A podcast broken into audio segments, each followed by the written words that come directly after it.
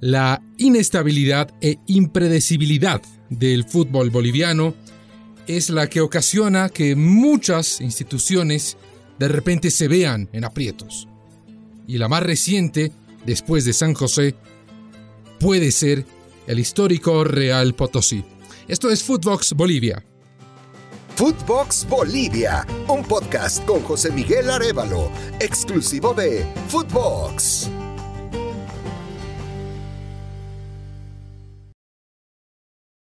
Los saluda José Miguel Arevalo ya en el cierre de la temporada boliviana, en la que se ha definido prácticamente todo lo que tiene que ver con el título, el campeón fue Independiente, con las clasificaciones a copas internacionales, a Libertadores en este orden, van Independiente y Always Ready a la fase de grupos, a la fase 2 de Libertadores va Strongest y a la fase 1 va Bolívar como el cuarto clasificado. A la Sudamericana también en este orden se clasifican Royal Party, Oriente Petrolero, Bilsterman y Guavirá. Ascendió de manera directa la Universidad de Vinto, una eh, provincia del departamento de Cochabamba, y lo único que queda definir es quién reemplazará a San José como el último equipo de la división profesional. Esto lo van a resolver Universitario de Sucre, un equipo que no solo ya ha jugado en la división profesional, sino que hasta ha clasificado a Copa Libertadores y Copa Sudamericana, y se enfrenta con Real Potosí, que va a ser el foco de nuestra atención hoy. Real Potosí es un equipo que tiene mucha historia, más allá de que la suya dentro del profesionalismo no se extienda más allá de las dos décadas y media. Real Potosí es producto de una fusión de dos instituciones, una, el Club Real Potosí, fundado en 1988, y la otra, el Club Bamin, que es Bamin sencillamente Banco Minero. Oriundo de la ciudad de Potosí, una ciudad por excelencia minera, que fue el impulso en el surgimiento de la colonia española de ultramar, por ejemplo, con una actividad minera que hasta el día de hoy se mantiene activa, tenía el Banco Minero como su principal eje económico y a partir de ahí, por supuesto, se funda la institución.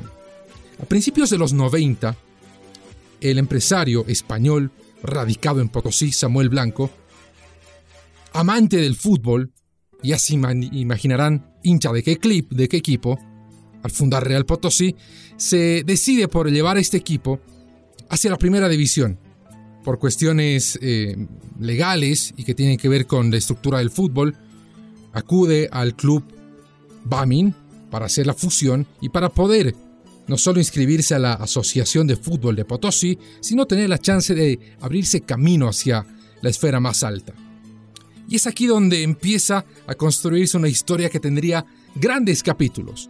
Samuel Blanco, es recordado como el principal gestor, como el hombre inolvidable para el pueblo potosino, que con mucho esfuerzo y sacrificio construyó un equipo prácticamente de la nada.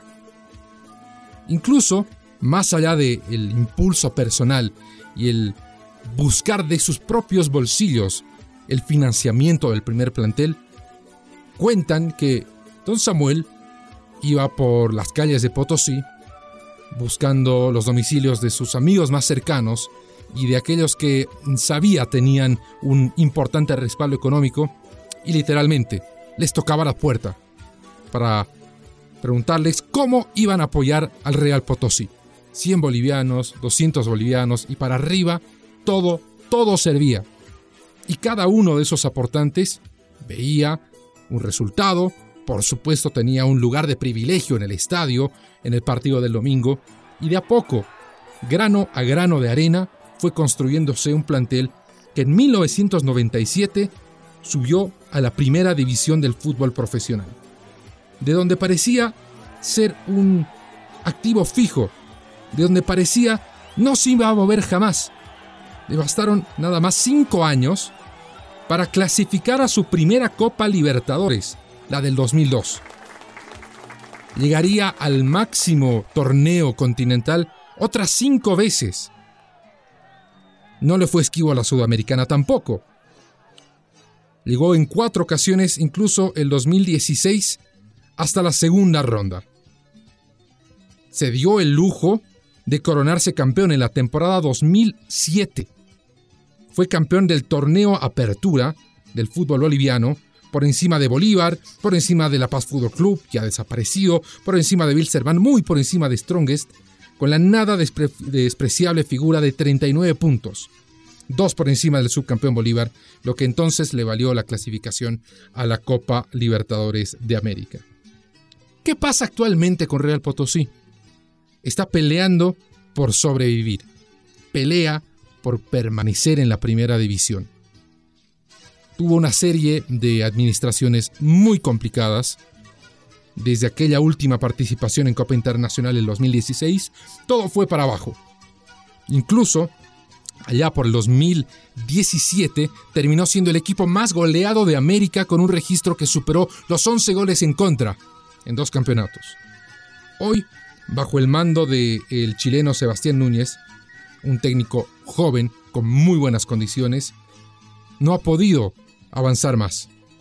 Ha terminado en el penúltimo lugar, que de no ser por San José y por la catástrofe que se llevó casi al borde de la desaparición al equipo arureño, es muy probable que Real Potosí hubiera perdido de manera directa la categoría. No fue así. Tiene todavía una vida, o al menos mitad de ella. En los partidos por el indirecto, comenzó jugando como local en su cancha en el estadio Víctor Agustín Ugarte de Potosí contra Universitario de Sucre. La U de Sucre ganó 2 a 1 en calidad de visita ante no menos de 20.000 espectadores que se acordaron muy tarde que eran hinchas de Real. Fue el primer partido, por lo menos en tres años, en el que el estadio de Potosí tenía tanta gente. Y para dar una pincelada al espectáculo y sufrimiento de los hinchas locales, el arquero de la visita Iván Brun se permitió anotar un golazo de tiro libre, el 1 a 0. Con el 2 a 1 en contra, Real Potosí ahora debe visitar a Universitario en Sucre, en el Estadio Patria, en la capital de Bolivia, con todas las posibilidades en contra. Porque si bien con la victoria podrá forzar la tanda de penales, indistinto del margen, es muy complicado muy complicado dar vuelta a una situación tan adversa. Y es que el andar de Real Potosí esta temporada ha sido de verdad, de verdad, por debajo de su propio promedio. El cuadro de Real Potosí apenas sumó la modesta cifra de 25 puntos en 30 fechas. Anotó 30 goles, le encajaron 63. No gana hace bastante tiempo. Su última victoria data del 21 de noviembre, o sorpresa ante el subcampeón Always Ready, 3 a 2. De ahí cosechó derrota tras derrota, incluyendo un 5 a 0 en casa a manos del campeón Independiente Petrolero. Este año apenas ha ganado 7 partidos. Necesitará ganar el octavo y además vencer en la tanda de penales si quiere permanecer en primera división.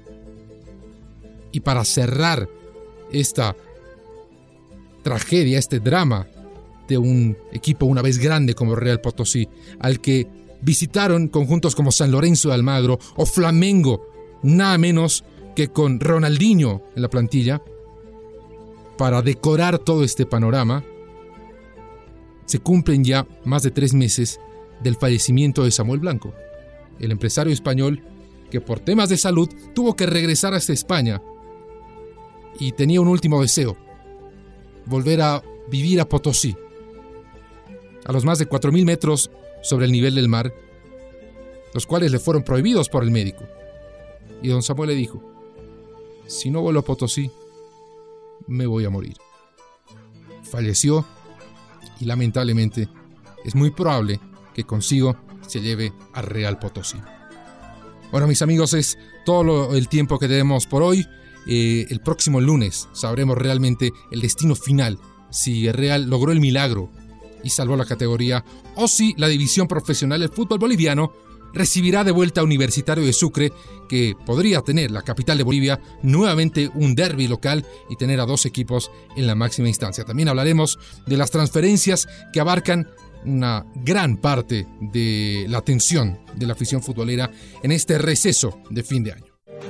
Footbox Bolivia con José Miguel Arevalo, podcast exclusivo de Footbox.